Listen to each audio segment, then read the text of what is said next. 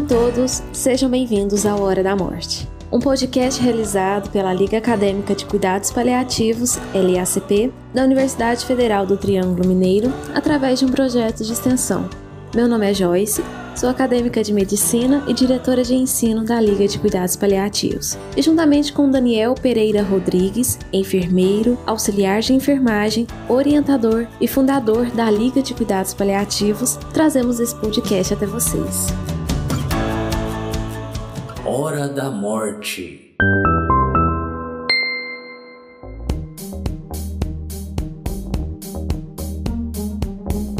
Olá, sejam todos bem-vindos à Hora da Morte.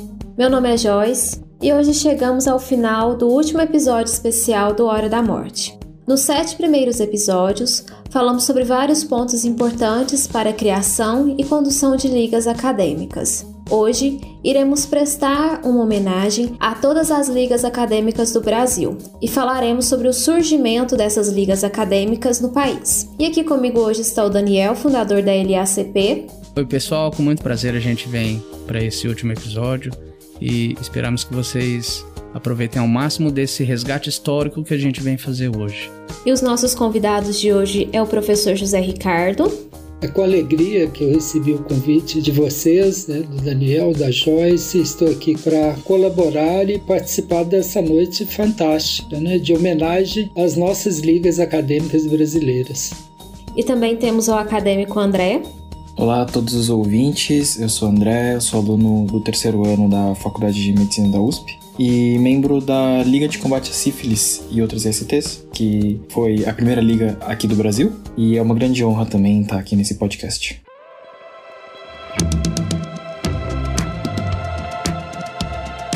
E antes de começarmos a fazer esse resgate histórico, eu gostaria de falar algumas informações que eu te retirei de um artigo chamado A Importância das Ligas Acadêmicas na Formação Profissional e Promoção de Saúde, que é do ano de 2014. As ligas acadêmicas foram idealizadas no país durante o período da ditadura militar, momento em que o conhecimento era limitado por questões políticas. E após esse período, os acadêmicos passaram a se questionar sobre a essência dos ensinamentos realizados pelas universidades e sobre o seu direcionamento e aplicabilidade da expansão do conhecimento intelectual teórico-prático. Estas são entidades que permitiam a promoção da saúde e a transformação social, desenvolvendo os conhecimentos conhecimentos com o intuito de benefício para a população, ampliação do senso crítico e do raciocínio científico. Em resumo, permite aos participantes dessas ligas um aprofundamento na formação acadêmica e pessoal, além de desempenhar um papel de contribuição social.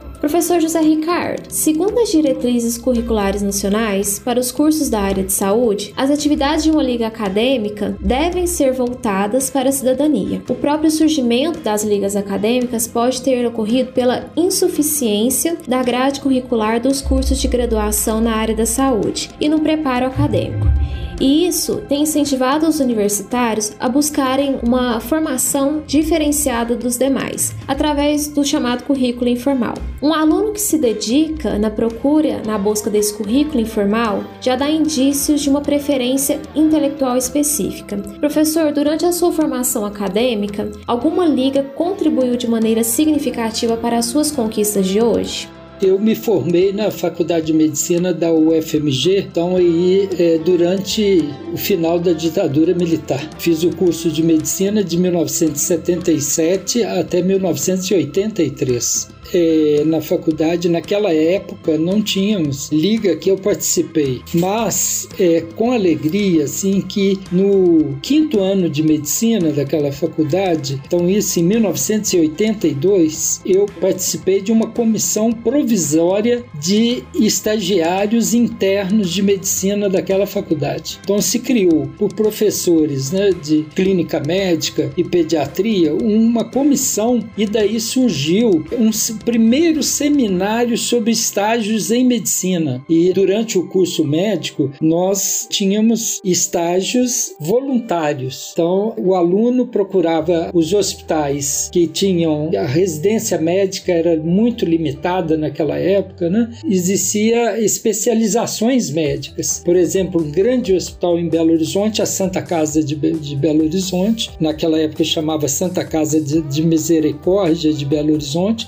fazíamos estágios voluntários, como no pronto-socorro João 23. Esses estágios voluntários eram o aluno procurava aquele hospital e se disponibilizava voluntariamente para fazer um estágio. E esse estágio durava de seis meses até dois anos, como eu fiquei lá na FEMIG no João 23. Então era um estágio que vocês certamente mais jovens não conheceram, infelizmente, porque nós íamos grupos de alunos e aquela diretoria, por exemplo, do João 23 e nos colocávamos disponíveis para atividades assistenciais, é claro, com médicos experientes, né, que nos ensinavam. Alguns deles eram professores universitários, eram os nossos professores lá na faculdade e eram plantonistas ali no João 23. Então nós íamos lá, tínhamos interesse, por exemplo, eu tinha interesse naquela época de ortopedia, cirurgia, mas me dediquei para a clínica médica, né? Acompanhávamos esses profissionais em estágios que eram, ao final, você recebia um certificado, uma certificação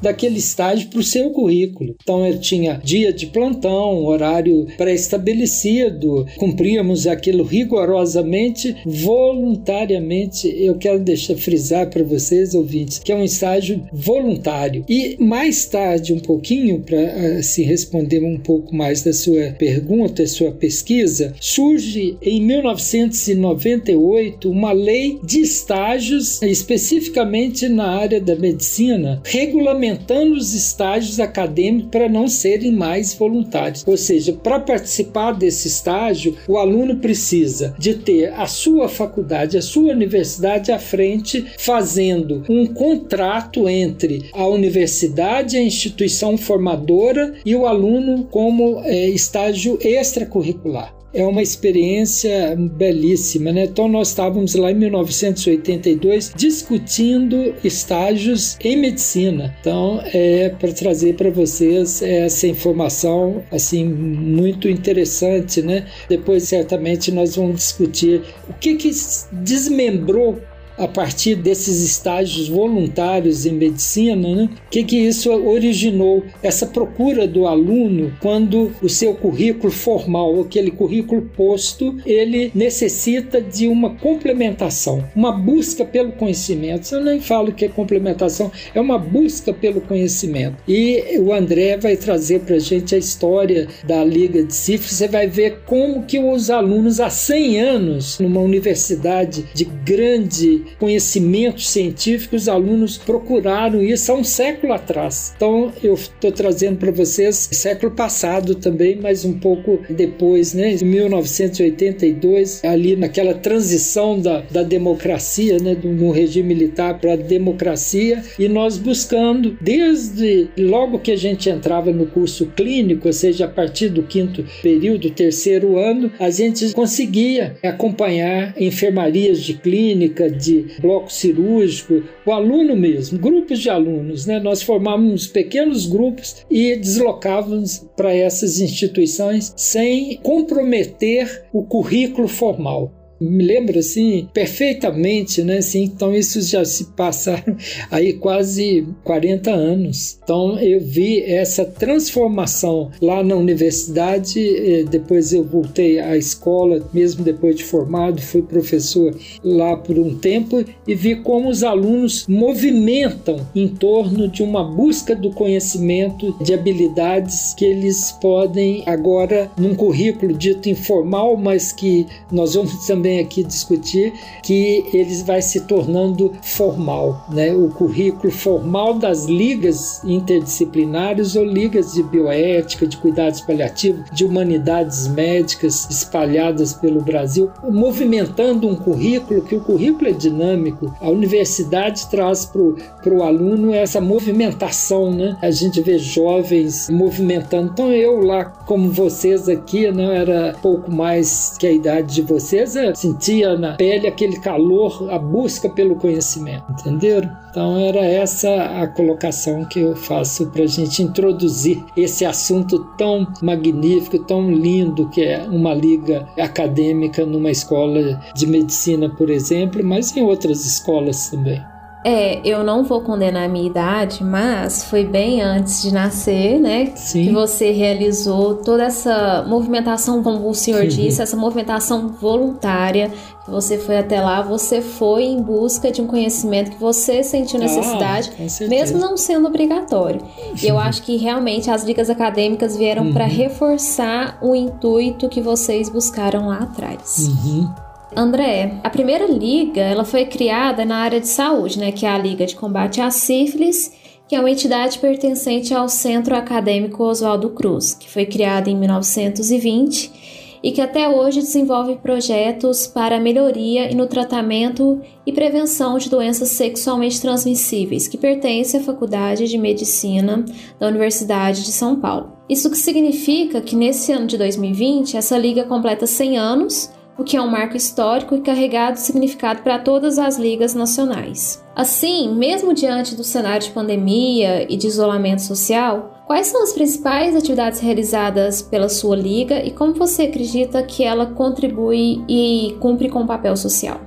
A Liga de Combate à Sífilis, ela usualmente, né, tirando a pandemia que está correndo nesses últimos meses, ela tem um ambulatório e nesse ambulatório a gente recebe principalmente pacientes vindos de banco de sangue, mas também encaminhados de outros locais dentro do Hospital das Clínicas lá de São Paulo e também de outros pontos da rede para fazer principalmente o diagnóstico sorológico de sífilis, mas também o tratamento e o reconhecimento de outras ISTs, a prevenção e toda a orientação que envolve esse cuidado das doenças ou infecções sexualmente transmissíveis. E quanto ao papel social da liga, acredito acredito que ele entra principalmente na questão da importância das ISTs como um problema de saúde pública atualmente, né? Por exemplo, eu como membro da liga e também tenho participado das iniciativas que a gente está tendo de resgatar essa questão histórica, né? Dado que esse ano é o ano do centenário, eu consigo perceber muito bem como você teve uma mudança na forma como a sífilis, principalmente, mas as outras ISTs também foram sendo tratadas ao longo do tempo.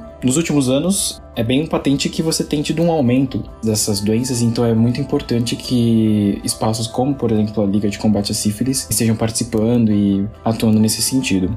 Por conta do centenário da Liga, tá tendo algum tipo de evento, algum tipo de comemoração na própria Liga para celebrar esse mar? Sim, a nossa ideia inicial era realmente fazer um grande levantamento histórico, buscar, por exemplo, nos documentos que tem no Museu da Faculdade, pesquisar os acervos físicos também e tentar juntar tudo isso, fazer um certo estudo histórico e tentar fazer alguma publicação comemorativa. Isso ainda é um plano que foi em parte adiado pela pandemia, porque a gente não está conseguindo ir nesses acervos físicos, mas sim, a gente tem planos de realmente não deixar passar batido, porque realmente é uma data muito importante, não é todo dia que se faz 100 anos na Primeira Liga, né? É uma responsabilidade bem grande. Eu acho que isso realmente tem que acontecer. Eu acho que isso é necessário também para destacar o impacto e a importância que essa instituição carrega, né? Sim, com certeza. Professor José Ricardo, nas últimas décadas, novas ligas surgiram e ocorreu o aprimoramento daquelas ligas que já são existentes, o que motivou a criação de organizações regionais, estaduais e nacionais referentes a essas entidades, como o Comitê das Ligas Acadêmicas da Associação de Medicina Intensiva Brasileira, o Comitê Brasileiro das Ligas do Trauma, a Sociedade Brasileira das Ligas Acadêmicas de Clínica Médica, Associação Brasileira das Ligas Acadêmicas de Medicina, entre outros outras que contribuem para o incentivo do relacionamento, da integração e mobilidade entre elas. Para você, qual seria uma boa estratégia para incentivar e continuar a fomentar novas melhorias do conhecimento acadêmico oferecido pelas ligas acadêmicas atuais? Eu penso que assim, claro que quando você cria, por exemplo, uma liga, né, ocorrer que ela tem uma visibilidade nacional que é importante, né, para ela ser modelo para outras ligas no país. Então, como que você vai ter uma transparência e uma visibilidade se você não tiver representado por uma associação de ligas? Por exemplo, nós lá na Unifenas Belo Horizonte, no curso de medicina, nós participamos de uma criação de uma liga. Alunos, como eu disse aqui né, nessa comissão lá na UFMG em 1982, fui procurado por alunos em 2011, alunos que estavam no quarto, quinto período, sexto período do curso médico, para formar uma liga. Então, essa liga de acadêmicos de humanidades médicas e cuidados paliativos, ela tem aí uma década se nós não tivermos uma representação em associações fortes para politicamente fazermos um movimento que eu chamo de movimento das ligas acadêmicas brasileiras, para que isso ocorra uma visibilidade. Todo o movimento sindical, né, se a gente for pensar que a liga é uma, um tipo de um movimento sindical, então a representação desta liga numa comissão nacional, então a Blan, como como você disse, a BLACP, aí que o Daniel também nós temos é, discutido, a Academia Nacional de Cuidados Paliativos, a Sociedade Brasileira de Bioética, ocorra uma participação política, uma visibilidade e também que isso possa fomentar a criação de outras ligas em outras escolas esse trabalho que você faz, que o André tá lá da USP, vocês aí na, na UFTM, Daniel, Joyce, vocês poderem mostrar para o Brasil, via uma instituição representativa, né, que essa possibilidade é um sonho que ele pode ser realizado em qualquer instância desse país. A liga pode ser feita no extremo sul, no extremo norte do país. Né? Ela pode perpassar todo o território nacional, vendo que ocorre o que? Uma representação a importância dessas instituições representativas para que ajude na construção e na ressignificação destas ligas. É isso, em eventos nacionais, eventos regionais,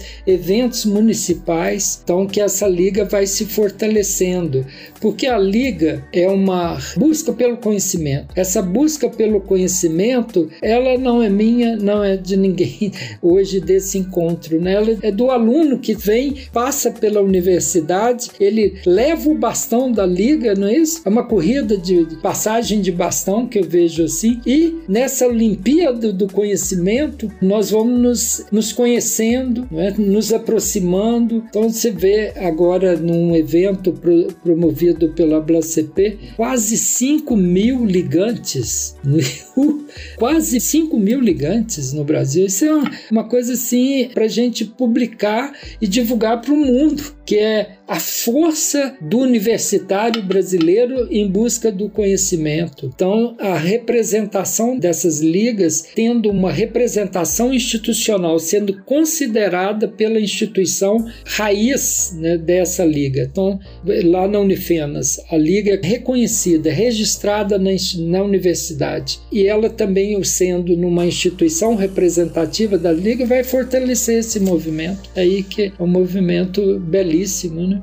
Joyce, eu gostaria só de fazer um complemento na fala do professor José Ricardo e dizer que eu compartilho dessa opinião dele de que a visibilidade pode ser um dos fatores-chave para estimular não apenas o crescimento da própria liga que está ali se mostrando, né, mostrando a cara para outros locais, para outros estados e para o Brasil de um modo geral, mas também para outros estudantes que têm a mesma intenção e às vezes falta aquele estímulo, falta aquela sensação de ver que funciona, que pode dar certo. Esse movimento recente, eh, através do CIACP, né, que teve quase 5 mil inscritos, esse foi um evento específico sobre cuidados paliativos. Agora imagina se a gente reunisse e extrapolasse esses dados, considerando a dimensão de todas as ligas acadêmicas do Brasil. Quão grandioso, mais ainda, seria um evento desse porte. Talvez a gente até nem, nem conseguisse, né, uma comissão organizadora não conseguisse dar conta conta de tanta demanda. Mas isso apenas mostra pra gente a força que tem o aluno através das ligas acadêmicas e o quanto elas têm impulsionado não apenas a aquisição de conhecimento, a divulgação de conhecimento, mas também a criação de novos conhecimentos através das pesquisas. Né? Isso é muito importante, muito relevante para o cenário que a gente tem num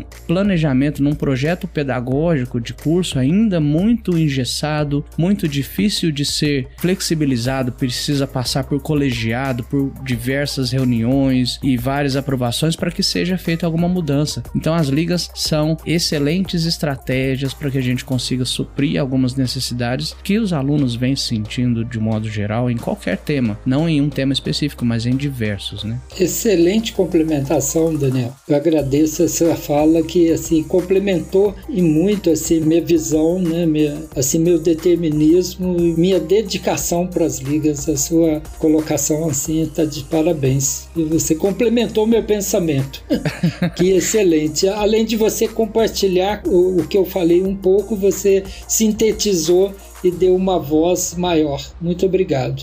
Eu ressalto, professor, que a mesma paixão que o senhor tem por ligas acadêmicas eu também tenho, então talvez a gente conversa um pouquinho na mesma linha de raciocínio. Né? Que ótimo. É muito interessante todos os pontos colocados e realmente pensando agora em tudo que foi dito até então, realmente é muito importante pensar as ligas como uma ferramenta para que os alunos consigam sair um pouco e extrapolar, como foi falado, os currículos que muitas vezes são muito engessados. E é bem interessante que durante essa pesquisa histórica que a gente está fazendo, a gente consegue perceber, pelo menos nós aqui da Liga da Sífilis, que esse foi um, é um problema constante que vem lá dos 100 anos atrás, quando a Liga foi criada. É, essa necessidade do aluno de ir um pouco além, de procurar uh, extrapolar mesmo, passar para das fronteiras assim do que o currículo fornece e também de realmente expandir a questão do conhecimento e principalmente do serviço à saúde, né, do serviço à população. Na época que a, a Liga de Combate à Sífilis foi criada, muito praticamente nada do que a gente está comentando existia, né?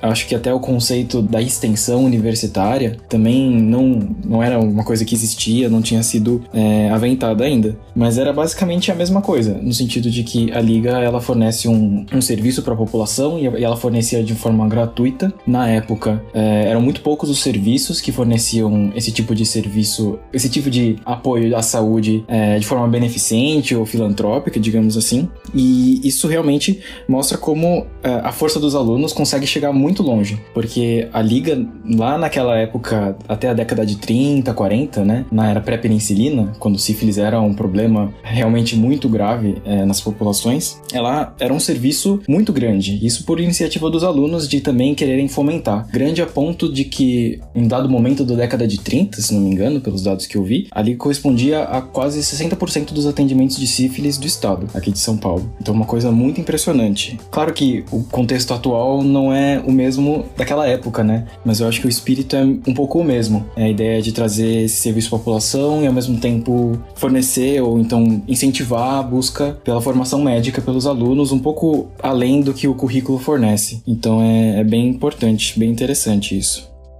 complementando um pouco o que o professor José Ricardo falou, quem é da área da saúde sabe, se 10% dos acadêmicos se interessam por cuidados paliativos, é muito. Então, esses 5 mil é uma parcela muito pequena diante do contexto nacional das ligas acadêmicas e o encontro das próprias ligas acadêmicas, essa troca de experiência que ocorre entre uma e outra, eu acho que isso também fomenta e incentiva novas coisas que podem ser melhoradas na liga acadêmica e, e reforça aquilo que está dando certo. Igual o André falou, lá na década de 30 é diferente do contexto atual, mas infelizmente o contexto da sífilis está voltando a crescer principalmente entre os jovens da faixa etária de 18 até 32 anos, 33, que é a faixa etária em que nós somos mais sexualmente ativos e também muitas pessoas têm ainda na ideia tem tratamento para AIDS, então eu não preciso fazer uso de preservativos. Só que esquece também de outras doenças que vêm junto com esse não uso da camisinha, da não proteção é, tá aí um dado que tem que ser reforçado.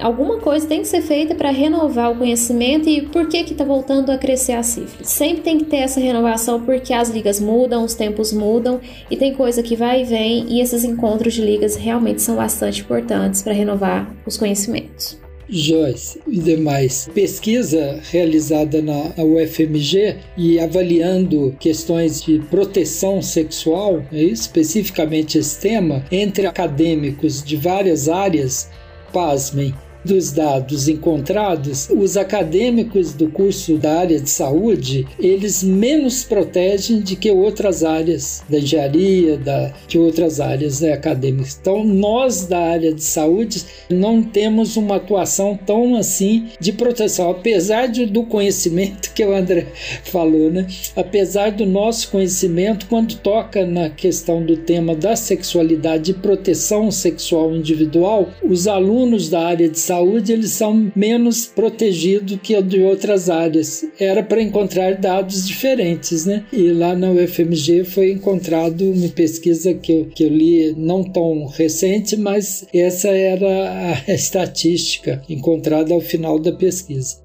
É, esse dado dá até uma nervoso, né? Porque são as pessoas mais bem informadas, que têm informação, que têm o acesso, que sabem aonde se pode recorrer no posto de saúde, farmácia, e que, no entanto, não fazem um bom uso dessa informação. Uhum. É, eu faço o que eu digo, uhum. não faço o que eu faço, né, Joyce? Isso. Também tem aquele ditado, uhum. em casa de ferreiro, espeto de pau, né? Nesse contexto. É, André, uma liga experiente e ativa com certeza consegue causar um impacto positivo na própria instituição de ensino e na comunidade local. Diante disso, você, como integrante da Liga de Combate à Sífilis, acha que há diferença entre o conhecimento acadêmico oferecido pela sua liga em comparação com as ligas atuais? Você acha que a sua experiência é diferente pelo fato de se tratar de uma liga com 100 anos de existência? Eu acho que você deve fazer parte de outras ligas também, ou já fez parte você sente essa diferença entre uma liga e outra? Acho que no dia a dia, na prática, não tanto, porque, querendo ou não, aquela liga que eu comentei, que fazia uma quantidade enorme de atendimentos, era quase que uma instituição separada, era uma coisa muito particular daquele tempo. Acho que com o tempo as ligas foram todas meio que sendo encaixadas e nos moldes institucionais que foram sendo criados, né, para regulamentar as ligas e tudo mais. Então, hoje em dia, a liga não é muito diferente em sua estrutura do que você observaria nas outras ligas que tem lá na faculdade da USP. Mas certamente é interessante pensar que cada liga traz um diferencial próprio. Por exemplo, na, na Liga de Combate à Sífilis, você tem uma ênfase grande e a gente faz bastante procedimento pequeno, é, procedimentos relativamente simples, mas que muitas vezes os estudantes de medicina não têm tanto contato, ou então só têm contato muito tardiamente no curso, como por exemplo, fazer uma coleta de sangue, ou então fazer uma aplicação de penicilina benzatina, né, a famosa benzetacil, tirar uma anamnese, todas essas coisas que muitas vezes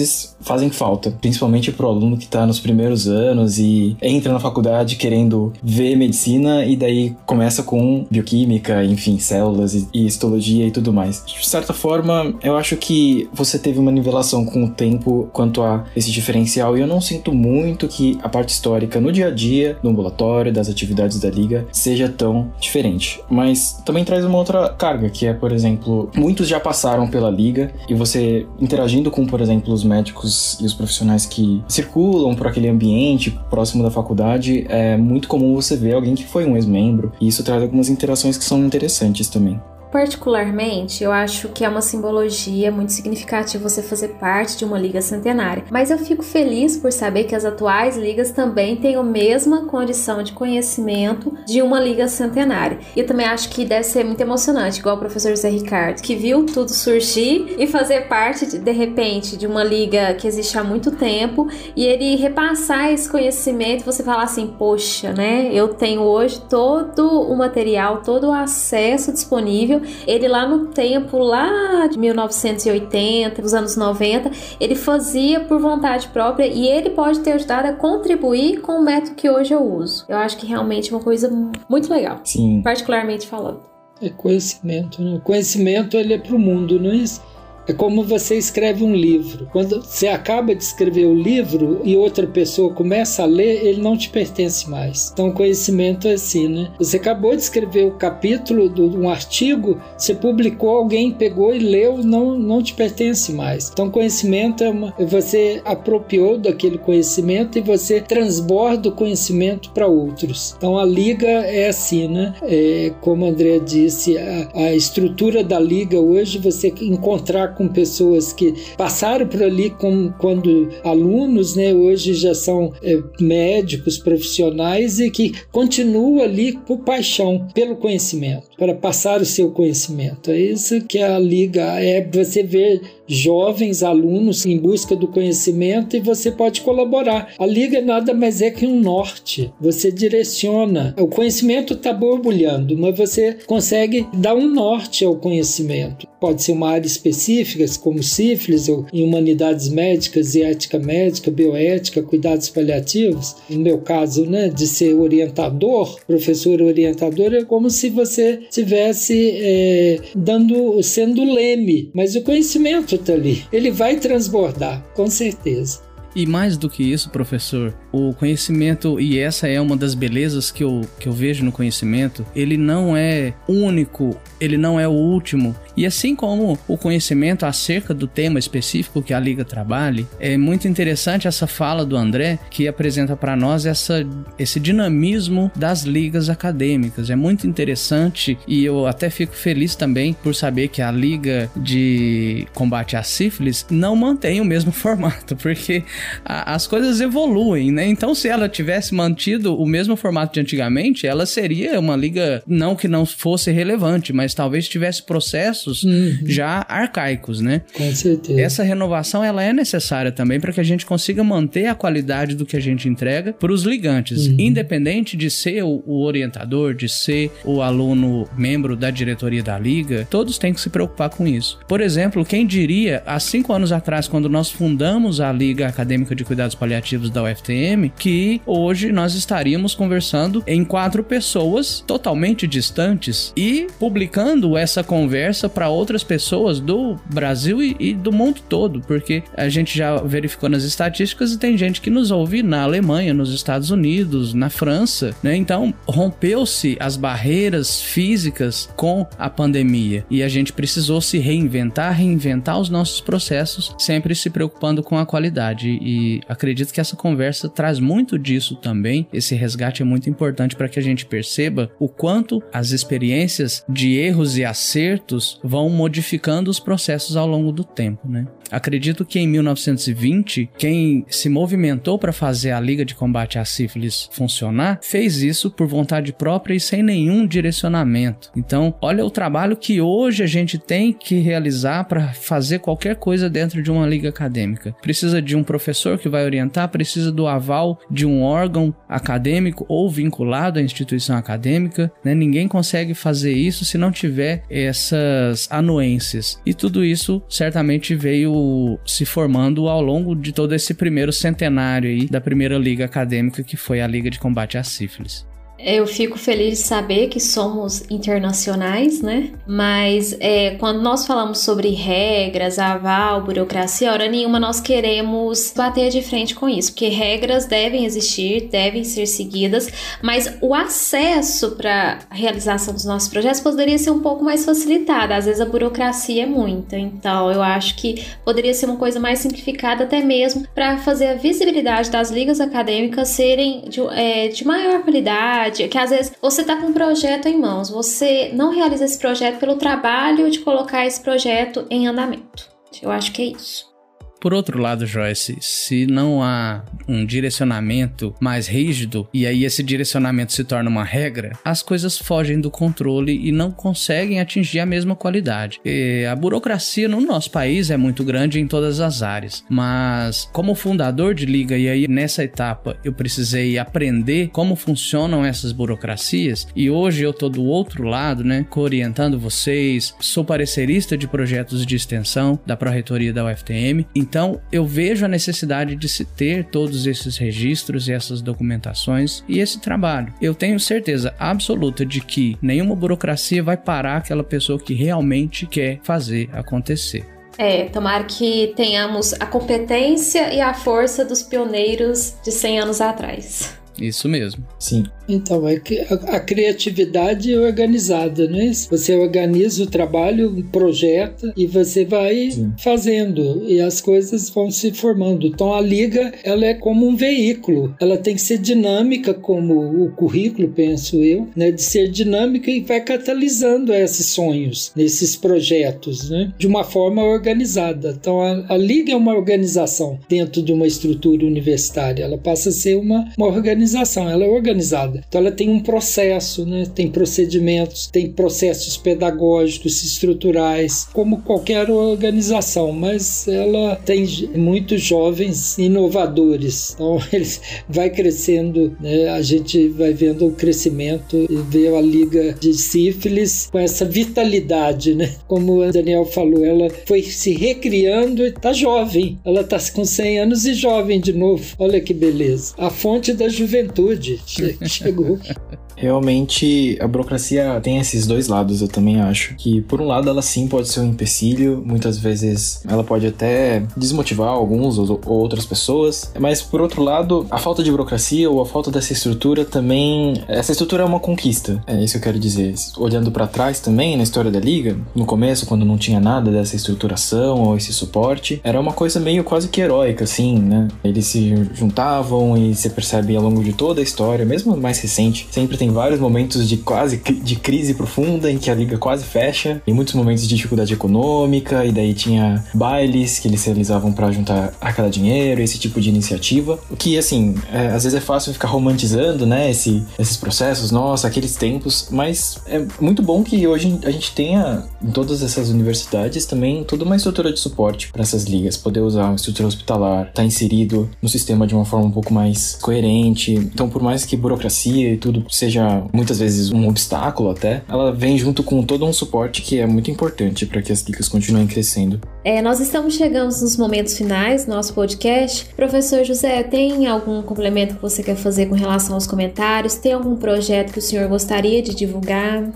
É interessante, né? Como tem pessoas ouvindo a gente pelo mundo, né? Afora, como o Daniel falou. A nossa experiência, ela é assim, baseada até na, numa cultura, vamos dizer, inglesa, do voluntariado. Nós conseguimos implantar lá na Unifenas Belo Horizonte, na Liga, um projeto voluntariado desde 2015. Então, tem duas instituições que recebem pessoas em tratamento de câncer de, de diversas regiões de Minas Gerais e do país e os acadêmicos nessas duas instituições eles prestam esse trabalho em projetos de extensão chamado voluntariado. O aluno ele participa desse projeto junto com essas duas casas, esses dois lares, que o projeto tem o título voluntariado. Eu queria é, assim fazer dessa fala que projetos de extensão que uma liga ela está aí incluída ensino, pesquisa e extensão. A extensão comunitária é extremamente importante de relevância você devolver para a sociedade ainda precocemente como acadêmico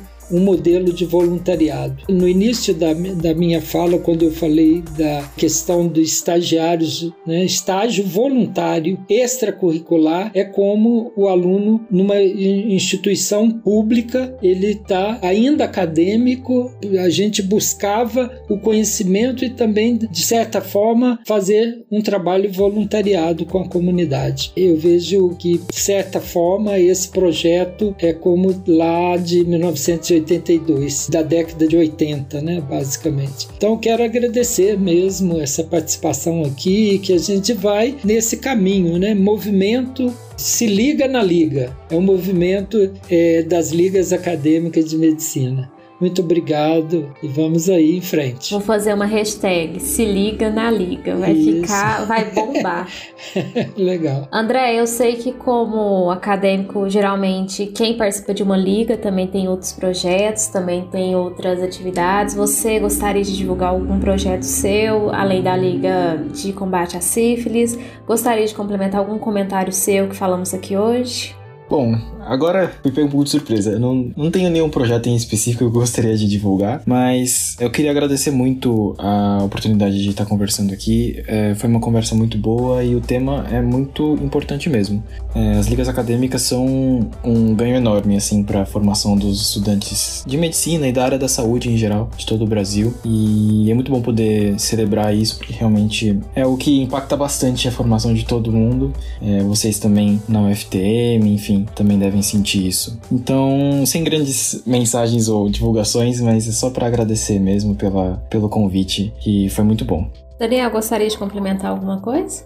Gostaria de agradecer a, ao aceite do professor José Ricardo e do André. Realmente é uma honra receber vocês em um episódio onde a gente faz essa homenagem mesmo às ligas acadêmicas de todo o Brasil. A propósito, professor José Ricardo, você que estuda já há alguns anos as ligas acadêmicas de um modo geral, hum. o senhor tem dados de quantas ligas acadêmicas a gente tem no país? Então, as publicações né, da, literatura nacional em relação às ligas, né, nós temos grande dificuldade. Então, é, a gente pode dizer que seria um projeto de pesquisa, né? Quando eu fiz é, doutorado e estava pesquisando de 2011 a 2014, as escolas médicas estudando o ensino de bioética e cuidados paliativos. Inicialmente fiz um mapeamento desse ensino no Brasil e depois nós particularizamos para Minas Gerais, para o estado de Minas Gerais. Então eu tive como pesquisador muita dificuldade em publicação, especialmente as ligas na área de saúde. Então há pouca publicação no Brasil os dados ainda não consolidados, né? E até mesmo quando você busca algum dado de ensino de, de ética médica, bioética, cuidados paliativos nas escolas brasileiras, você tem dificuldade de acesso a esses dados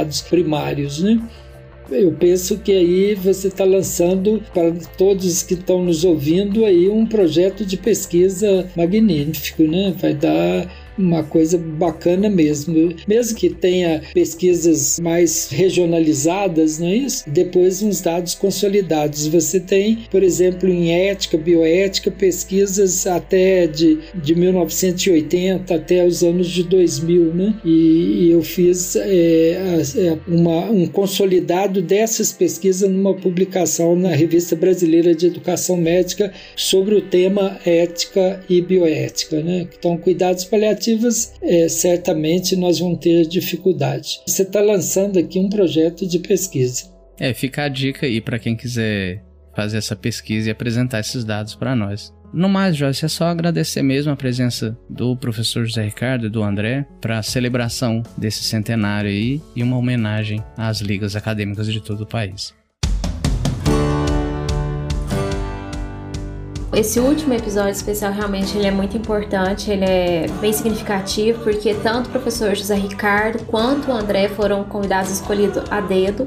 E eu quero agradecer muito tanto o José Ricardo quanto o André. Foi assim, um último episódio maravilhoso. Muito obrigado. Até breve. Até. Como chegamos ao final desse episódio, né? Eu quero falar que todas as informações de contato do nosso podcast estão na descrição deste episódio. Fiquem à vontade para nos enviar sugestões e outras dicas por meio das nossas redes sociais. Na semana que vem retornaremos com um novo assunto. Agradecemos por estarem conosco nesse último episódio. Nosso podcast irá continuar de maneira quinzenal a partir dessa semana. Particularmente agradeço por essa oportunidade única e pela chance de conhecer pessoas que fazem a diferença no seu meio acadêmico. Até o próximo episódio, que possam ter bons momentos.